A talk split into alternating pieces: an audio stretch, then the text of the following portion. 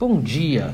Hoje é quinta-feira, 21 de outubro de 2021 e esse é o Pod Action, o seu podcast diário sobre a abertura do mini índice Bovespa em um, uma visão do método Price Action. Meu nome é Mário Neto, um eterno estudante de Price Action. Vamos lá? Avaliando o gráfico diário do Win Z de zebra 21. Uh, percebemos que eh, nos últimos dois dias tivemos uma queda vertiginosa para dentro desse canal, dessa TR que se iniciou lá no dia 14 de setembro, depois do, do rompimento né, e da mudança do movimento do canal de baixa para esse movimento lateral.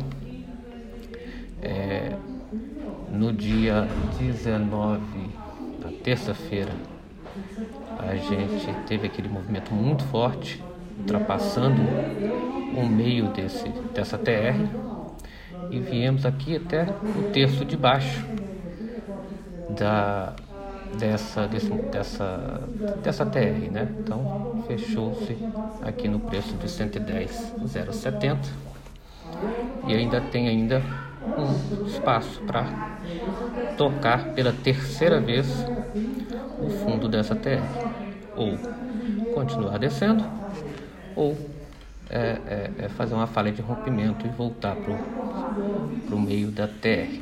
Isso no gráfico diário, tá? Movimento muito forte, porém a, a, os candles não estão tão convictos. Tá? O de terça-feira teve uma sombra muito, muito forte para baixo, tá? E o de ontem uma sombrinha para cima e alguma sombra para baixo, ou seja, parece que isso aqui vá realmente romper essa mínima aqui do 109,200. Então, no diário é isso. No gráfico de 60 minutos, a gente consegue ver que no movimento de hoje, ontem, apesar dessa queda muito forte, ela, ela veio amanhã sem muita convicção com muitas sombras nas, nos candles, tá? até ele entrar aqui numa total lateralidade entre os 111 100 e 113 ficou nesse movimento totalmente preso até que no final da tarde lá para as 16 horas realmente teve dois movimentos muito fortes até até a mínima aqui de 109,800 é, lembrando que ainda tem aqui, deixou-se um gapzinho, não muito forte esse gap, entre 110, 870 até a mínima do dia de ontem. Mas eu acompanharia aqui esse preço do 110,900, que é um preço, se vocês olharem para dias anteriores, foi bem respeitado, tanto lá no dia 6 como no dia 20 de setembro, um dia que foi um preço, resistência muito forte. No gráfico de 15 minutos, gráfico de 15 minutos, a gente, é, é, acho que o detalhe aqui importante é a, a continuidade, tanto do dia 19 quanto do dia 20, desse, dessa lateralidade. Esse preço que ficou brincando aqui entre o 114 e 450 e o 114, não, 111 450 e o 113 130 mais ou menos. Foi a máxima de ontem e aqui a mínima da tarde de ontem. O preço foi bem, bem disputado tanto no dia, tanto na terça-feira quanto ontem. Então,